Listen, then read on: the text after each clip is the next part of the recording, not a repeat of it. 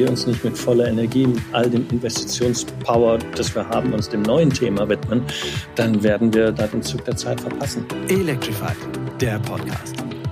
An dieser Stelle treffen wir regelmäßig spannende Visionäre und Macher zu einem inspirierenden Gedankenaustausch. Wir sprechen über Themen, die uns bewegen, über Nachhaltigkeit, Digitalisierung und Mobilität. Und das immer vor dem Hintergrund des Wunsches nach Veränderung. Dies ist der Podcast von Electrified, dem Magazin für Mobilität, Nachhaltigkeit und Digitales. Schön, dass Sie dabei sind. Willkommen beim Electrified Podcast, präsentiert von Magna, einem Unternehmen für Mobilitätstechnologie und einer der weltweit größten Zulieferer im Automobilbereich.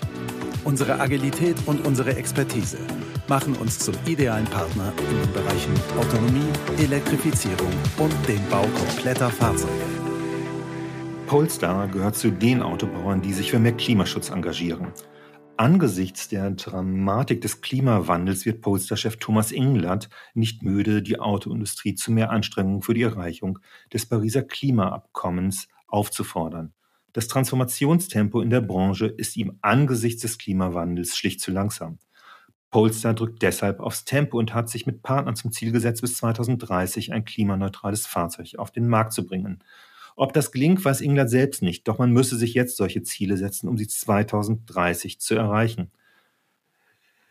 Das sagte er vor jetzt fast zwei Jahren im Gespräch mit uns. Seither hat sich viel getan. Von daher freue ich mich, dass ich heute Thomas Inglatt als Gast begrüßen kann. Und der Zeitpunkt unseres Gespräches ist gut gewählt, denn am heutigen Freitag hat die EU die für den kommenden Dienstag anberaumte Abstimmung für das endgültige Verbrenner aus abgesagt. Es gibt also viel zu bereden mit dem Chef von Polestar. Mein Name ist Frank Mertens. Hallo Herr Englert, ein herzliches Willkommen zu unserem Podcast. Es freut mich ganz besonders, dass Sie die Zeit für das Gespräch genommen haben. Grüße Sie. Ja, hi, schönen guten Tag. Äh, hallo aus Göteborg. Ich wollte Sie gerade fragen, wo ich Sie erreiche. Sind Sie in der Firma oder zu Hause? Es ist Freitagnachmittag. Ich bin tatsächlich noch hier im Headquarter von Polestar. Ich bin gerade aus unserer monatlichen Town Hall raus, wo wir mit allen unseren Mitarbeitern in der ganzen Welt reden. Der Hauptteil sitzt hier tatsächlich in Göteborg, aber wir haben natürlich auch, da wir in 27 Märkten unterwegs sind, äh, in, in jedem dieser Länder Dependancen, wie zum Beispiel äh, in, in Deutschland, wo unsere Polster-Kollegen in Köln sitzen. Spielte das Thema Verbrenner aus heute eine Rolle? Das EU-Parlament hatte ja unlängst das Verbrenner aus beschlossen, doch die Abstimmung der EU-Staaten wurde am heutigen Freitag ja verschoben, weil der Beschluss durch die FDP hier in Deutschland in Frage gestellt wurde. Die Partei drängt ja auf eine Ausnahme für Verbrenner mit sogenannten E-Fuels. Hat das heute auch eine Rolle gespielt bei Ihnen?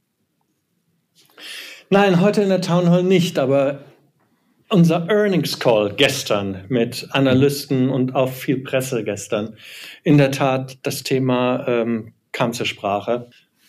Bloomberg fragte wegen des deutschen Widerstandes dort. und ähm, ich habe mich in dem Moment sehr emotional geäußert, weil ich in der Tat mich, mich das Thema natürlich unheimlich bewegt. Äh, und ich habe das Wort äh, pathetic benutzt und ich musste gerade mal googeln, was, äh, wie ich denn das auf Deutsch übersetze und die Übersetzung erbärmlich würde ich tatsächlich auch heute wieder benutzen. Ich finde es erbärmlich, dass jetzt wieder in, in, in so einem merkwürdigen Parteienstreit äh, eine unentschiedene Situation gibt. Egal, ob man jetzt für oder wieder zu diesem Thema steht, aber allein das Hin und Her und dass es keine klare Direktive und keine klare Aussage und, und auch eine Entscheidungsgrundlage für die Firmen gibt, ist natürlich mhm. äh, für mich das, das, das größte Drama daran. Selbstverständlich halte ich den Termin überhaupt nicht für verfrüht oder eine zu große Challenge. Selbstverständlich wird, wenn man sich die ganze Situation anschaut, müsste es eigentlich noch viel früher sein, dass wir uns endlich dazu entscheiden, keine neuen Verbrenner mehr äh, zuzulassen im Verkauf. Sie sind ja jemand, der für sehr ambitionierte Ziele steht. 2035 war das Ursprungsziel, was ja jetzt in der Tat etwas in Frage gestellt wurde durch die Blockadehaltung der FDP. Was wäre denn ein Ausstiegsdatum gewesen, was Ihnen behagt hätte? 2030?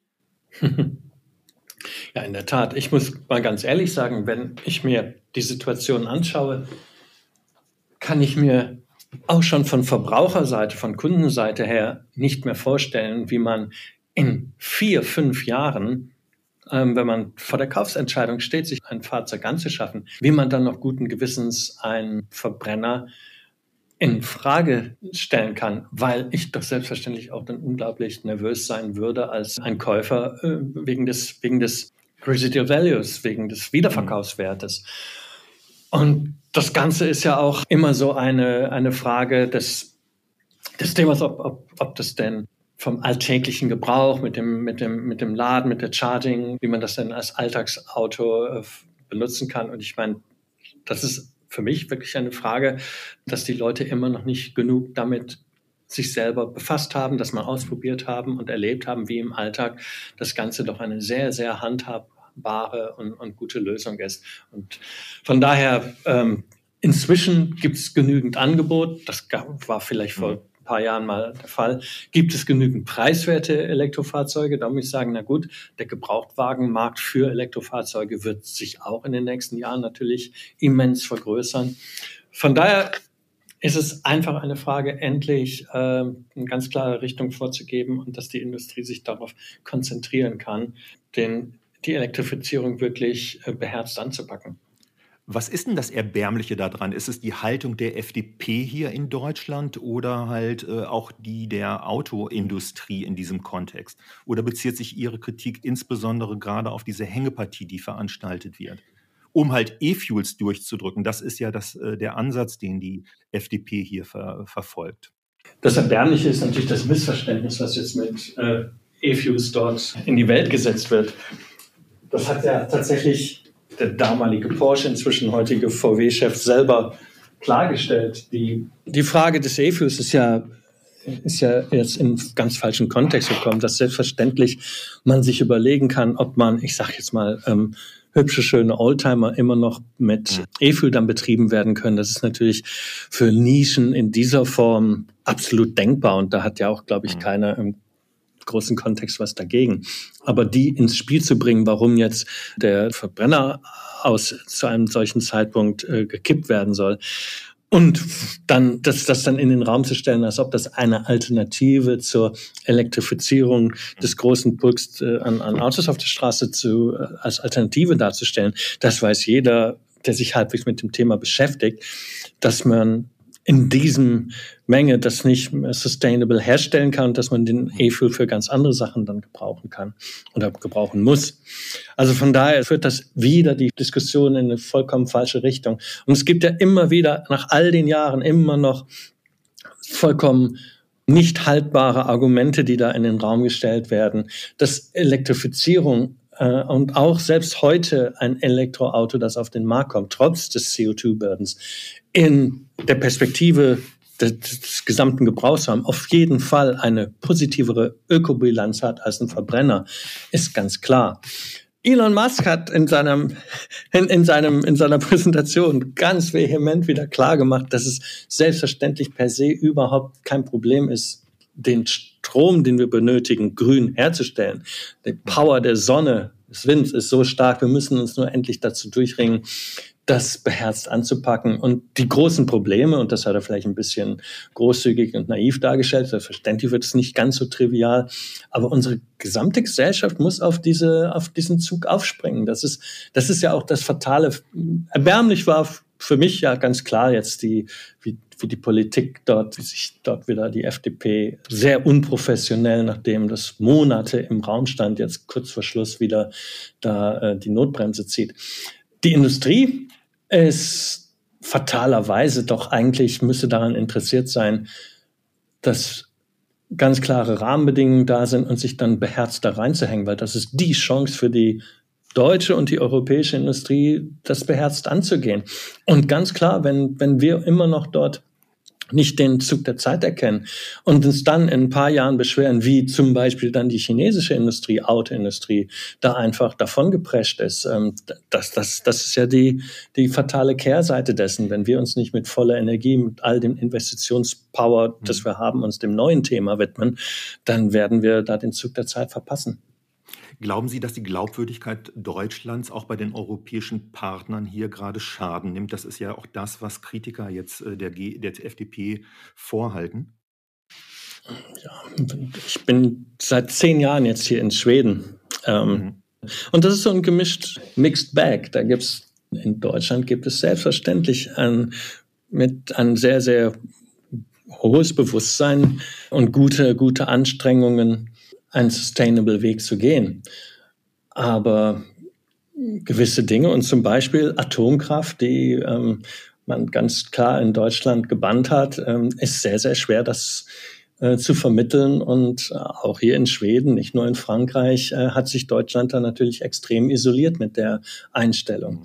Und wenn man dann andererseits sieht, wie in der Tat dann die Autoindustrie, ähm, wenn Deutschland so radikal sich darstellt, wenn es ähm, um, um grüne Energie geht, um Atomkraft geht, aber dann das Verbrenner aus derartig torpediert wird, klar, das ist eine Inkonsequenz, die im Ausland sicherlich sehr schwer nachzuvollziehen ist. Was sagen Sie denn zu der Aussage von VW-Chef Oliver Blume, der ja zugleich auch Chef noch von Porsche ist, der sich ja vehement für synthetische Kraftstoffe einsetzt? Porsche hat ja jetzt eine Pilotanlage in Chile halt äh, an den Start gebracht. Passt das zu einem Hersteller, der eigentlich sonst vehement den Weg Richtung Elektromobilität geht? Soweit ich das nachvollziehen konnte, hat ähm, Oliver Blume aber auch klargestellt, dass sein Vorstoß und sein Plädoyer für E-Fuels nichts damit zu tun hat, dass er überzeugt davon ist, dass die gesamte Volkswagen-Gruppe selbstverständlich sich vehement der Elektrifizierung widmet. Mhm. Dass E-Fuels dann in gewissen Nischen um einen Sechszylinder-Boxer, einem 911er dann noch ähm, vor allen Dingen im Gebrauchtwagenstand weiterhin zu pflegen. Gut, das, das mag eine ganz spezielle Nische sein, aber ich glaube, da hat er sich schon auch äh, ein, ein klein wenig äh, korrigiert oder klargestellt, dass er da vielleicht ein wenig missinterpretiert wird. Mhm. Das hat er ja auch gegenüber Christian Lindner, dem äh, FDP-Chef, eigentlich klargestellt, ja. äh, äh wo hier ja eine Nähe äh, nahegelegt worden ist zwischen, zwischen beiden. Von daher, glaube ich, stimmt das mit dieser Klarstellung. Sollte es keine Annäherung beim Thema E-Fuels mit der EU geben und es nicht zum Verbrenner aus 2035 kommen, was würde das aus Ihrer Sicht für die Verkehrswende und die Erreichung der Klimaziele denn bedeuten?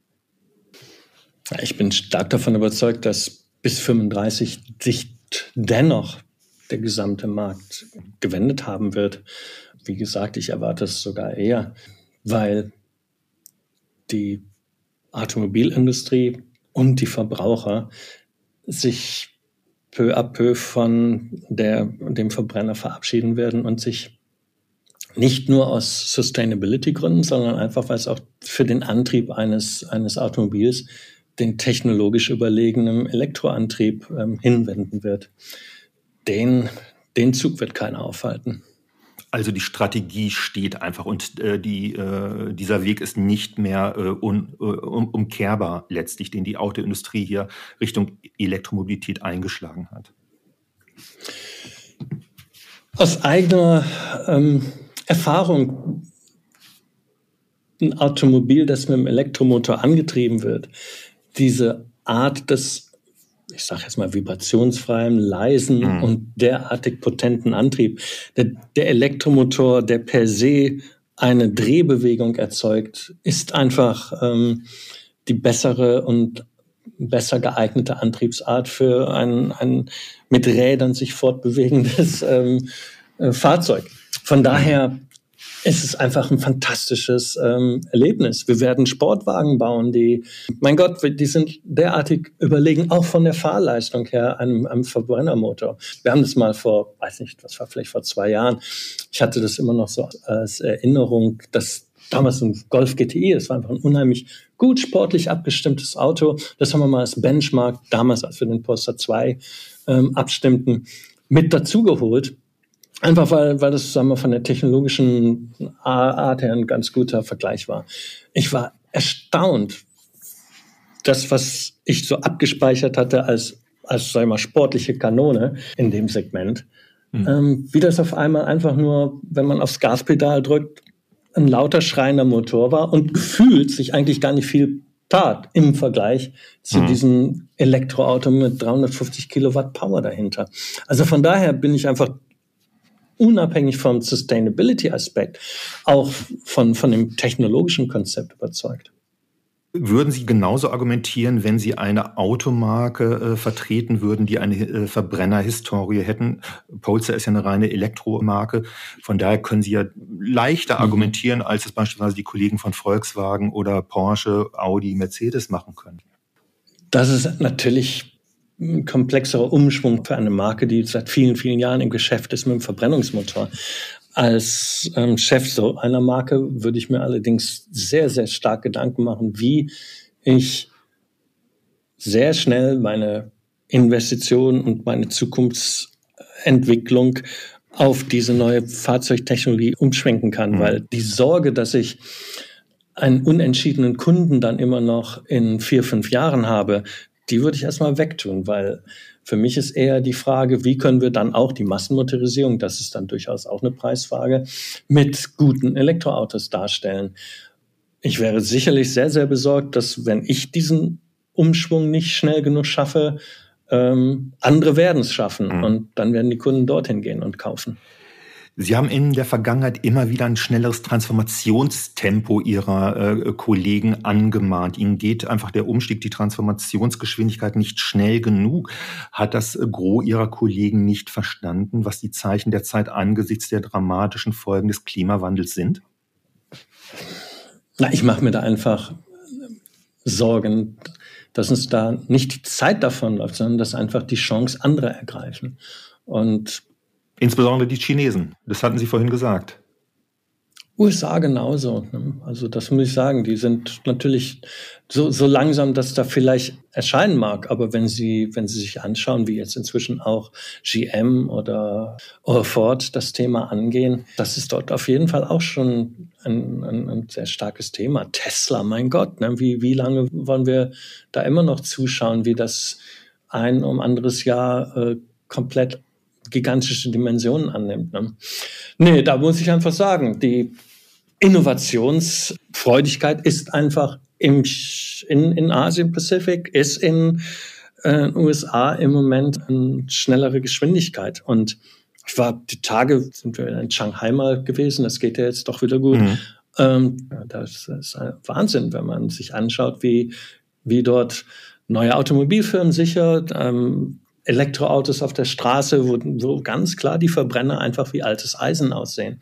Das müssen wir aber ganz klar sehen. Da, da denke ich mir wirklich, ähm, müssen wir verdammt aufpassen, den Zug der Zeit nicht zu verpassen. Wenn ich mir die Ausstiegsdaten anschaue, die sich die verschiedenen Hersteller äh, gesetzt haben, VW will bis spätestens 2033 in Europa vom Verbrenner, aus dem Verbrenner aussteigen. Mercedes will dies 2030 tun. Wenn die Märkte es zulassen, äh, äh lautet dort der Zusatz, sind das aus Ihrer Sicht mhm. ambitionierte Ziele für, ein, für Unternehmen, die eine Verbrennerhistorie haben?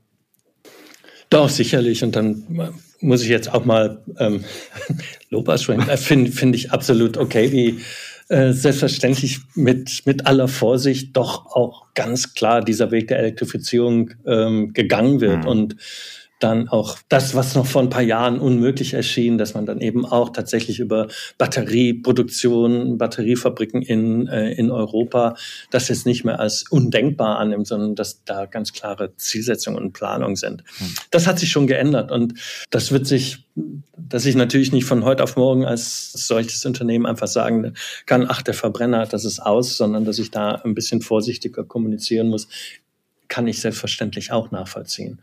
Ich möchte noch im Moment bleiben bei der Transformation und dem Willen zur Transformation.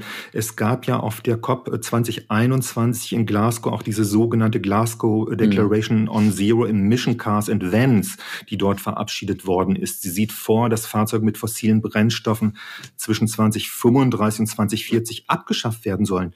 Unterschrieben wurde die Deklaration aber nur von wenigen Autobauern. Sie korrigieren mich bitte, ich erinnere mich nicht, dass ein deutscher Hersteller darunter war. Nein, das war ein sehr mageres Ergebnis und da hat in der Tat sich am Ende die meisten vorgedrückt, dort ein Commitment abzugeben. Bedauerlicherweise, weil, ich meine, wir kennen das alles, wie das mit der Psychologie im Leben ist. Ähm, man muss auch irgendwann einfach mal sich und wenn man jetzt auch das Wort mutiger, man muss einfach mal ein klares Bekenntnis abgeben und dann, dann schafft man es auch. Ne? Also das weiß man ja selber, wenn ich mir das, wenn ich mir so ein Ziel nicht vornehme, dann, ähm, dann, dann wird das, diese psychologischen Druck muss ich vielleicht auch mal mir selbst, mich, mich selber mehr aussetzen, äh, mich dem aussetzen. Mhm. Nachdem halt das EU-Parlament beschlossen hatte, dass es das Verbrenner aus 2035 geben soll, gab es sofort wieder die Reflexe, wo gesagt worden ist von der Politik, von der Autolobby äh, und den Interessenvertretungen, dass das ganz viele Arbeitsplätze kosten würde, das Aus des Verbrennungsmotors. Ist das eine Diskussion, die Sie ansatzweise überhaupt nachvollziehen können oder geht die an der Sache einfach vorbei, weil man einfach sich nicht verabschieden will von, vom Verbrenner? Verbrenner? Das ist ein Reflex, den ähm, ich kann es natürlich nachvollziehen, aber aus der Historie wissen wir, dass es natürlich total falsch ist. Wenn ich mich nicht der neuen, dem neuen Zeit voll widme, dann ähm, gefährde ich Arbeitsplätze natürlich umso mehr, weil wenn, wenn wir eine Industrie dicht machen, kostet es viel mehr Arbeitsplätze, als wenn ich mit einer Innovationsfreudigkeit mich dem neuen Zeitalter mit der Industrie widme. Da ist einfach ein viel höheres Risiko. Das ist so sicher wie das Armen in der Kirche.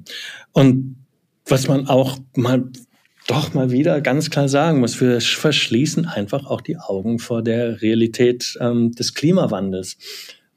Natürlich ist das Problem des Klimawandels, dass so sehr heutzutage akzeptiert ist, dass er sich vollzieht, dass natürlich das in solchen Dosen kommt, auch wenn es inzwischen schon relativ drastische Effekte sind, die wir jeden Sommer und Winter beobachten können. Aber es ist natürlich alles im Allen etwas, vor dem ich mich immer noch wegdrücken kann und sagen kann, ja, okay, ich weiß, in 40, 50 Jahren ist es ein richtig massives Problem, aber ich werde halt heutzutage noch nicht zur Rechenschaft dafür gezogen. Aber ganz realistisch, wenn, wenn man halbwegs vernünftig ist und Wissenschaftlern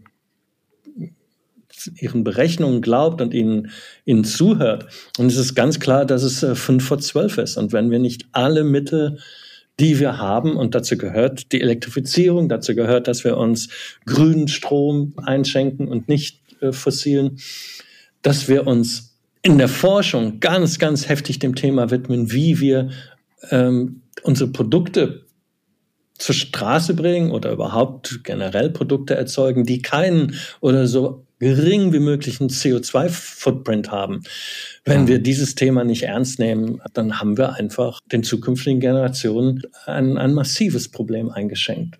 Und vor dem rennen wir natürlich auch weg, wenn wir uns nicht jetzt Commitments unterschreiben, die, die eben den, diesen Weg beschreiten. Das ist, das ist natürlich auch im großen Kontext absolut unverantwortlich.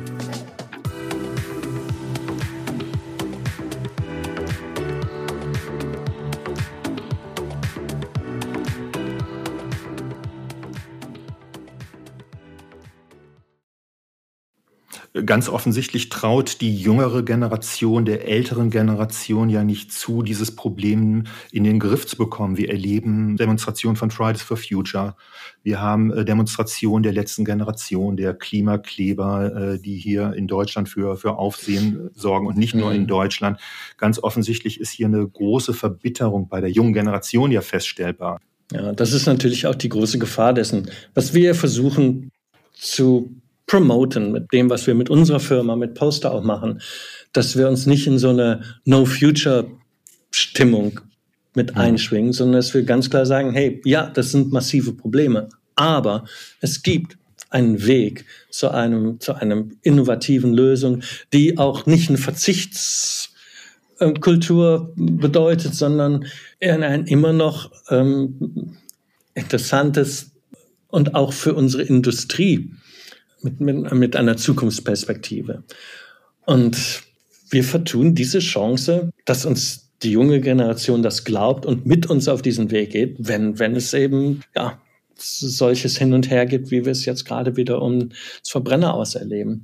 Da, da denke ich wirklich, vergeben wir die Chance der Glaubwürdigkeit. Wir haben das schon einmal ganz, ganz heftig in den Sand gesetzt mit dem, mit dem Dieselskandal, wo man einfach das, was es an Gesetzgebung gibt, ganz übel um, um, umgangen ist und getäuscht hat. Und von daher ist die Vertrauenswürdigkeit, die, die speziell wir, die Fahrzeugindustrie da noch hat, extrem fragil. Und das setzen wir sicherlich mit so einer Unentschlossenheit und einem Rumlavieren wiederum in Frage. Äh, Sie haben ja unlängst, ich möchte gerne noch ein bisschen beim Thema Klima bleiben, äh, zusammen mit Rivian, dem Elektropionier, bei der Unternehmensberatung Kearney einen Bericht in Auftrag gegeben, der die von der Autoindustrie verursachten Emissionen aufzeigt. Danach wird sie das 1,5 Grad Ziel um 75 Prozent verpassen, falls nicht sofort etwas dagegen getan wird. Hat Sie das Ergebnis sehr ernüchtert oder eher haben Sie das sogar erwartet, dass sowas dabei rauskommt? Naja, das ist dass wir mehr tun müssen, als uns jetzt einfach nur ähm, auf eine Elektrifizierung des Straßenverkehrs zu verlassen. Das war schon vorher klar. Wir haben selbstverständlich zum einen versucht, so klar wie möglich für unsere Kunden zu kommunizieren, dass ein Elektroauto nicht viel hilft, wenn es nicht wirklich mit grünem Strom betrieben wird. Und wir haben auch mit dem mit dem Ziel, den CO2-Footprint von dem Auto, was wir auf die Straße bringen, schon natürlich uns mit dem Project Zero ähm, für 2030 unseren, mhm. unseren Ziel gesetzt gehabt. Dass, dass wirklich all dies all dies notwendig ist und, und absolut intensiv äh, betrieben werden muss, um überhaupt eine Chance zu haben, dass die, die jetzt schon sehr, sehr kritischen Ziele zu erreichen. Das ist natürlich schon schockierend, dass, dass wir derartig, sag ich mal, auf einem, auf einem Weg sind, die zu verfehlen, wenn wir nicht viel drastischer ähm, diese drei, diese drei ähm, Hebel in Bewegung setzen, die ich gerade ähm, mhm. beschrieben habe. Das, das ist natürlich schockierend, dass, dass wir ganz klar heute schon ausrechnen können, dass, dass wir da daneben liegen. Das hm. Gute mhm. und warum wir natürlich auch dahinter stehen, das zu promoten, ist, es ist dennoch erreichbar mit den Mitteln, die wir kennen. Es ist jetzt mhm. kein Mysterium, wie wir uns, äh, wie, wie wir das lösen sollen, sondern diese drei Hebel, die ich gerade beschrieben habe, sind bekannt. Und wie gesagt, es ist auch jetzt nicht unlösbar außer einer Sache, die muss ich jetzt doch nochmal erklären. Der CO2-Footprint von den Gütern, die wir herstellen, selbstverständlich ist das schon von heutiger Perspektive eine eine nicht technologisch klar lösbare Geschichte. Es gibt Unbekannte darin. Wir wissen nicht, wie wir die letzten 10, 20 Prozent an CO2-Footprint wirklich aus den Produkten rauskriegen können. Die gesamte Halbleiterindustrie zum Beispiel, wie man mhm. das äh, CO2-frei hinkriegt, ist bis heute ein ungelöstes Problem. Aber Forschung Innovationskraft, da wiederum setzt sich doch auf die Erfindungskraft des menschlichen Geistes. Und wenn wir uns ernsthaft dem Thema widmen, wird man sicherlich im Laufe der kommenden fünf, sechs, sieben Jahre auch Lösungen dafür finden. Bloß man muss es angehen und äh, kann, nicht, kann nicht warten, dass sich das Problem von alleine löst. Welche Rolle kommt dem Verkehrssektor zu? Innerhalb des Pathway Reportes äh, von Kearney heißt es ja auch, dass alleine 15 äh, Prozent aller weltweiten Treibhausgasemissionen auf den Pkw entfallen. Also hier eine besondere Verantwortung des Verkehrssektors, obwohl ja alle, natürlich alle Sektoren ihren Beitrag hier leisten müssten zur, zur Erreichung der Klimaschutzziele. Ja, es ist auf jeden Fall ein Prozentsatz, der severe genug ist, ernsthaft genug ist. Wir können ja. da sicherlich nicht erstmal warten, bis andere was getan haben, weil ich meine, die 15 Prozent des Autoverkehrs dann noch on top ähm, der, der Warenverkehr, das ist mhm. natürlich schon ein erheblicher Prozentsatz. Ähm, wie gesagt, das ist eine Situation, da kann keiner auf den anderen erstmal warten, sondern wenn wir nicht ähm, zum einen Agrar, Bauwirtschaft, äh, wenn, wenn der Transportsektor sich da nicht ernsthaft dem Thema widmet, dann das, das sind alle voneinander abhängig. Wenn wir uns Deutschland anschauen und hier den Verkehrssektor, dann äh, hat Deutschland seit 1990 im Verkehrssektor seine Treibhausgasemissionen nicht reduzieren können bis, bis mhm. heute. Und das, was jetzt der jetzige Verkehrsminister Wissing vorgelegt hat als Sofortprogramm für die Erreichung der Klimaschutzziele, wurde vom hiesigen Expertenrat als unzureichend empfunden. Sehen Sie da halt auch in der Politik einfach so äh, momentan das Momentum, dass da eigentlich auch zu wenig getan wird, um, um Klimaschutz auf den Weg zu bringen, wenngleich Deutschland sich ja besonders, das hatten Sie vorhin eingangs ja auch gesagt, besonders ambitionierte Klimaschutzziele gesetzt hat, in der Klimaneutralität sogar bis 2045. Ja, ganz klar. Es ist schon fast Fatalismus. Selbstverständlich könnte auch der Gesetzgeber dort viel, viel mehr tun. Man hat es ja auch gesehen in Norwegen, wo einfach ganz klare Ziele gesetzt wurden. Ist die Elektrifizierung mit einer hohen Kundenzufriedenheit selbstverständlich ähm, heute Realität. Und ich kann ja nicht zum einen den Individualverkehr und die Freiheit des deutschen Volkes mit der Fahrt auf der Autobahn ähm, verbinden und andererseits dann aber am Verbrenner festhalten. Ähm, da, da, muss man sich doch schon mal entscheiden, was man nun will. Ne? Und für mich, ich muss ja, was muss man sich mal vorstellen, wenn heutzutage wir ein Produkt launchen würden, nehmen wir mal an, das, das Verbrennerauto wäre nicht bekannt und wir kämen mit der Erfindung auf den Markt. Ja, wir haben da dieses ganz neue Art der Antriebstechnik und dann steht da das Auto und äh, heutzutage nicht mehr knattern, sondern ein bisschen mehr äh, verborgen. Ist da aber dann so ein Auspuff und da kommt halt so ein Aus. Heutzutage wäre es, glaube ich, undenkbar, dass man es noch hinnehmen würde, dass man so, ein, so eine Antriebstechnik erfindet, wo Schadstoffe hinten rauskommen. Ich glaube, das mhm. wäre undenkbar. Aber wir haben uns einfach derartig daran gewöhnt, dass, je, dass diese Verbrennerautos auf der Straße einfach eine Spur hinterlassen, die ähm, also meine Nase ist noch, wenn ich empfindlich genug, wenn ich morgens zur Arbeit radel, kann ich es einfach riechen, dass diese Autos natürlich lokal Emissionen hinterlassen. Hm. Und wie gesagt, kann ich mir heute heutzutage gar nicht mehr vorstellen, wie man so, eine, so ein Produkt überhaupt erlauben würde. Aber wir haben uns daran gewöhnt, dass das normal und erlaubt ist. Und ähm, ja, damit leben wir jetzt seit Jahrzehnten. Bevor ich zu dem äh, Project Zero komme, würde ich ganz gerne auch nochmal äh, das aufgreifen, was Sie als Zielsetzung sich genommen haben, unabhängig von dem klimaneutralen Fahrzeug. Können Sie kurz sagen, wie Polestar äh, seiner Verantwortung gerecht wird? Ich glaube, 2040 haben Sie sich zum Ziel gesetzt, erstmal klimaneutral zu werden. Auf dem Weg dorthin, wie sieht die Reduktionsminderung bei den, bei den Fahrzeugen aus? Ja, unser Leuchtturmprojekt ist da sicherlich das Project Zero, in dem wir uns das Ziel gesetzt haben, bis 2030 ein Fahrzeug in unserem Programm zu haben, was tatsächlich mit einem Zero CO2 Footprint, ich sage jetzt mal auf die Welt kommt, die das Fabriktor mhm. verlässt und das komplett die Materialien, die, die auch von Suppliern zu uns kommen, diese, diese Anforderung erfüllen. Das ist natürlich A, sehr, sehr schwierig zu erreichen und ein, ein, ein Moonshot-Goal, das uns aber anhalten soll, wirklich zu forschen, dran zu arbeiten, Technologien zu entwickeln, wie man so einem Ziel näher kommen kann.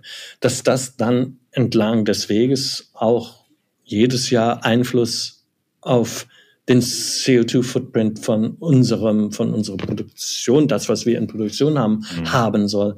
Sagen wir, diese, diese Nebeneffekte ist natürlich klar. Und zum Beispiel ähm, haben wir jetzt mit dem dieses, dieses mit dem neuen Modelljahr von Polestar 2 auch innerhalb dieses Programms den CO2-Footprint vom, vom Polestar 2 verringert. Das ist natürlich mhm. immer noch noch lange nicht bei Zero, sondern natürlich immer noch viel zu hoch. Aber es ist zumindest wieder ein, ein, ein guter Schritt gemacht und verringert, sag mal, die Laufleistung, die nötig ist, bis der, die, dieses Elektroauto dann ähm, in der Gesamtbilanz ähm, besser dasteht als ein Verbrennerauto. Und diese Distanz wollen wir immer, immer mehr verkürzen. Mhm. Das ist das äh, erklärte Ziel von Polestar. Und da geht, geht viel Forschung und ähm, das ist für, für jeden unserer ähm, Ingenieure mit eine Vorgabe, wie, wie, wie das eben im Katalog früher war. Da geht's halt dann nicht nur um, was weiß ich, Leistung, Gewicht und Komfort und sowas, sondern es sind selbstverständlich auch ganz klar Sustainability Goals mit da drin. Was manchmal überraschend ist, wenn wir dann mit Zulieferern reden und was weiß ich, da geht es um einen äh, Kunststoffteil für, für die Front und wo wir dann schauen, okay, wie groß könnte der Prozentsatz an recyceltem Kunststoff dort sein, wo dann der, der Zulieferer sagt, ah, das ist interessant. Polster ist, Polster ist die einzige Firma, die da wirklich nachfragt. Und wo ich mir sage, was, das kann es doch eigentlich nicht sein, dass heutzutage 2000, wo sind wir, für 23, 22 wir da ähm, immer noch eine Situation haben, wo das nicht per se ganz normal ist im Lieferantengespräch, dass man dort und nicht nur jetzt bei den Showteilen im Interior, sondern auch wirklich bei Sachen, wo man normalerweise eben nicht so hinguckt, dass man da einfach drauf schaut, wie hoch der Recyclinganteil sein kann. Unlängst haben Sie acht neue Partner für das Projekt äh, Zero bekannt gegeben. Wie ist denn momentan der Fortschritt innerhalb dieses Projektes, was Sie da angestoßen haben? Das ist eigentlich sehr erfreulich. Da haben wir wirklich gute und viele Partner inzwischen in dieses Projekt mit eingebunden. Das wäre mal ganz interessant, Ihnen das vielleicht auch dann irgendwann dann genauer zu erklären. Das ist ein, wirklich ein Projekt, wo wir versuchen, so eine Art auch Grundlagenforschung mit reinzubringen, wo wirklich Dinge, die heutzutage relativ komplex und schwierig zu lösen sind, einfach gemeinsam versucht auf den Weg zu bringen. Und die Partner, die wir da finden, viele, die, die einfach ganz selbstverständlich äh, mit, mit für die Automobilindustrie arbeiten, sind eigentlich sehr froh, dass sie da jemanden gefunden haben, der mit ihnen zusammen schauen will, wie man das serienreif entwickelt. Weil das ist ja sehr, sehr oft, dass es eigentlich ganz viele gute Ideen gibt, aber sehr wenig davon einfach jetzt in Serie zu bringen sind. Das haben wir schon bei, mhm. bei anderen Projekten auch erlebt, wo wir dann einfach als der Partner ins Spiel kommen, der dann schaut, wie wir das in Produktions kriegen und wie das eine Serienlösung sein kann. Und wir wollen mit, mit denen dann zusammen eben auch das durchaus jetzt nicht als unser Geheimnis behalten, sondern das soll dann eben IP sein, das dann wirklich auch breiter nutzbar ist, um da wirklich die gesamte Industrie voranzubringen. Herr Englert, mit Blick auf die Zeit muss ich auch zu den letzten Fragen jetzt kommen. Als wir uns vor zwei Jahren unterhielten, äh, auch über das Project Zero, sagten Sie, mit dem Wissen von damals sei es unrealistisch, bis 2030 ein solches Fahrzeug auf den, auf den Markt zu bringen. Aber man müsste sich halt solche anspruchsvollen Ziele überhaupt setzen, um ein solches Ziel erreichen zu können. Halten Sie es heute immer noch für unrealistisch? Nicht unrealistisch, aber wir haben immer noch nicht alle Antworten für alle technischen Probleme. Das ist, ähm, vielleicht haben wir ein paar mehr Antworten gefunden oder Lösungsansätze entdeckt. Aber sicherlich wüssten wir auch heute immer noch nicht, wie wir die letzten Prozente und die letzten Materialien ersetzen können, die wir, die wir ersetzen müssen, um auf, auf Null zu kommen. Das ist immer noch ein Weg vor uns. Meine letzte Frage. Wenn Sie einen Wunsch an die Politik hätten, auch vor, dem Hintergrund dessen, was wir gerade in Brüssel erleben müssen, wie sehe der aus?